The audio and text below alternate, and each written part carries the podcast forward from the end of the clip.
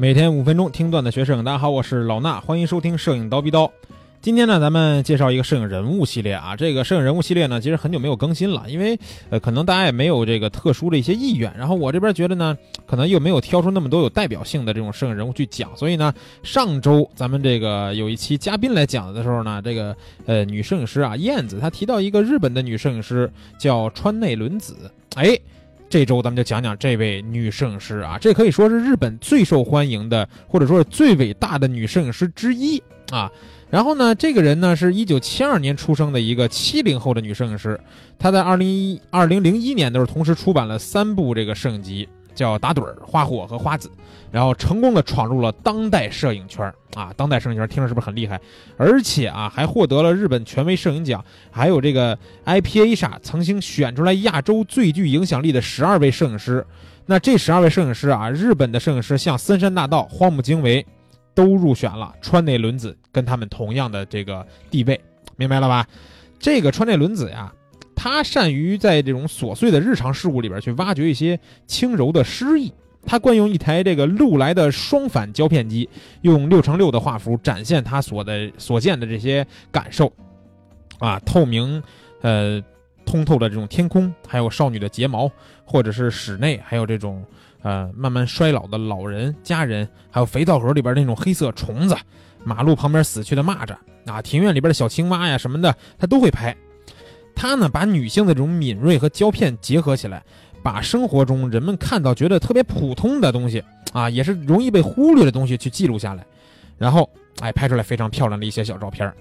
我们可能很难说出每张照片里边包含的确定的意义，但是呢，你通过他的影像，你可以看到周遭平凡的事物里边折射出来那些迷人的色彩。嗯，想看他作品呢，还是一样啊，去咱们蜂鸟微课堂的微信号回复四个数字就行啊，一九零一。啊，一九零一这四个数字就可以得到他的五张作品。然后，嗯，你看完他的作品，现在就去回复啊，回复完了你就跟看到蜂鸟微课堂的微信号。然后你看完以后，你肯定脑子里边会想说，这就是日本最受欢迎的女摄影师吗？是吧？就这水平吗？这不就是烂大街的小清新吗？对吧？不可否认，川内伦子就是一个日系摄影风格的典范，或者可以说是小清新，都是以他。拍摄出来以后，大家去效仿他这种色调，他可以说是全球小清新的教主了啊。那总总之啊，他这个照片啊，就是会给人一种这种非常干净的构图，然后呢，泛着这一种蓝白的这种高曝光的一些画面，所有的感觉都是淡淡的，给人这种宁静柔软的感觉。第一次看他作品的人都会被这种舒服简约的感觉所吸引，但是呢，看到最后你会发现。拍摄的题材和画面的呈现其实是两回事儿，他的作品呢就像是假象的那种感觉啊，透着淡淡迷人那种优雅的感觉，让人沉寂在这种啊轻柔的氛围里边。但是最后上演的却是一幕一幕的恐怖片。当然说这恐怖片啊，不是午夜凶铃那种恐怖。看完刚才我回复那些照片，你就能看到他这个照片里边总会有一些对于死亡的暗示，对不对？温暖中透着一些悲情。平和中蕴藏着一些不安，冷静、温柔又残酷。小时候的川内伦子呢，并不快乐，他很忧郁，不喜欢上学，不喜欢学校，总是在看一些精灵故事或者是儿童绘本。少女时期的她呢，喜欢看漫画，曾经啊，也立志要成为一个漫画家。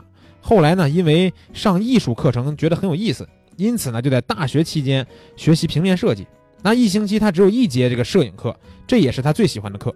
所以说他呢也不算是完全的科班出身，可能因为对于画面和颜色的敏感，在他发现拍摄大海的颜色跟所看见的色彩不一样的时候，他就萌生了自己控制画面色彩的欲望。但是啊，川内也曾经直言说过，说比起拍照，暗房的冲洗工作倒是更吸引他，对于一些调色啊什么的啊更吸引。毕业的时候呢。这个川内伦子对摄影只能说是略知一二吧。然后他是到了一个摄影工作室，一边工作一边学习，懵懵懂懂的学习过程呢也是很辛苦的。在最初完全不懂的情况下，只是靠着自己内心涌动的那种冲动去拍摄。所以在每次拍摄的时候，他都会不断的跟自己对话啊，问自己说：为什么我现在要拍这个啊？为什么我会被这个东西吸引？这些答案只存在于他自己的内心里边。他自己最初的时候并不知道，只是顺理的这个顺应自己内心的欲望去拍摄。啊，不断的对自己进行这种追问，慢慢的呢，他有一定的积累之后，他把自己拍摄的作品摆到面前，发现说啊，原来我想看的就是这个东西，这种瞬间呢是最开心的，而且在拍摄自己作品的过程中，他明白了摄影的意义。他说啊，所谓摄影并不是印刷，而是摄影家用自己独特的眼光去捕捉瞬间的能力。即便不署名，别人别人也能一眼看出来这是谁的作品。我就想拍出这样的照片，那我觉得他成功了，对吧？他的作品不仅仅特别富有个人特色，而且能引发共鸣。那下面呢，我这个简短的把他之前的一段采访的内容呢，啊，给大家这个翻读一下，看看大。这个之前的记者对他的一些这个提问，他是怎么回答的？记者问他说：“为什么经常用六乘六的这个画幅，就是这种啊正方形嘛？”他说：“川内说啊，说我用的方画幅呢，是因为他用的这个禄来的双反就是六乘六的。说我不喜欢剪裁照片，拍照的时候通过六乘六的这个镜头呢，视角就是六乘六。同时喜欢六乘六，还是因为它既不是竖的，也不是横的。我最喜欢禄来双反偏软的成像，手感和快门声音也不错。啊，我也会使用一些小型相机啊。”但是呢，这个记者就问说：“那你做商业拍摄和你拍自己的作品的时候，会不会用不同的器材呢？”川内说：“很少，我就事论事的去判断用什么相机，但是我随身携带的相机是不会换的，也就是那台禄来双反。”他说：“当我去外景拍摄的时候，大家总总会认为我的小行李说特别的小，感到惊讶。我在大概一年前才买了一个小的手提箱，我出国的时候呢，通常就带一个小相机包和一个这个背囊，就是背包吧。啊，即便是脚架，我也只会有一个非常小的。”然后记者又问说：“那你会用和工作不同的方式去拍你自己的个人创作吗？”川内说：“我总被问到这个问题。当我拍照的时候，无论是工作还是做自己的事情，方式都是一样的。但是当我选择照片和组合他们的时候，我会认真的考虑他们的展示方式和场合。在做摄影，在做商业摄影的时候，有时候我必须拍一些在商业这个商业的影棚里边准备好的东西，或者是我应该提一提，这是和我工作的内容不一样的点。”在我做商业摄影的时候，我的脑子中会有更清晰的意图。但即便是在做商业摄影的时候，我也会寻找和平时拍照一样的知觉和感受。那记者就问说：“在你拍照的时候有什么具体的计划吗？”他说：“在我的脑海中呢，有一本潜在的书。在做打本打盹的这本这个摄影集的时候呢，他说我拍的那些撼动我的东西。”就是我想拍的东西，而在拍这个花火这本这个摄影集的时候，他说我我有很具体的思路，有意识的寻找日本夏天烟花大会的时间和地点。我想要从许多不同的视角去拍烟花。我拍摄的时候呢，总是在脑子里边确定方案，从旅馆的房间看出去的这种风景，对着高速公路的印象啊，等等等等都是方案。然后要在出版的时候，我自己再进行一个排版。然后记者就问这个说，每个人都说你有一种独特的光线捕捉方式。你怎么看？啊，川内说，并不是有意识的去做这件事情的啊。气氛和光对我来说是非常重要的。当我直对光源拍照的时候，我尝试着去捕捉的并不仅仅是物体本身，而是当下的氛围和灵犀。我想这就是为什么大家会觉得我用光很特别的这种原因吧。还有最后一个问题，说在你的作品里边，你总想寻找一些关于生和死的普遍主题，这个主题对你来说特别重要吗？川内说呢，拍照的时候我并不需要很自觉的去想这些事情，当我选择照片并把它们组成一个系列的时候，这种气氛就会忽然出现。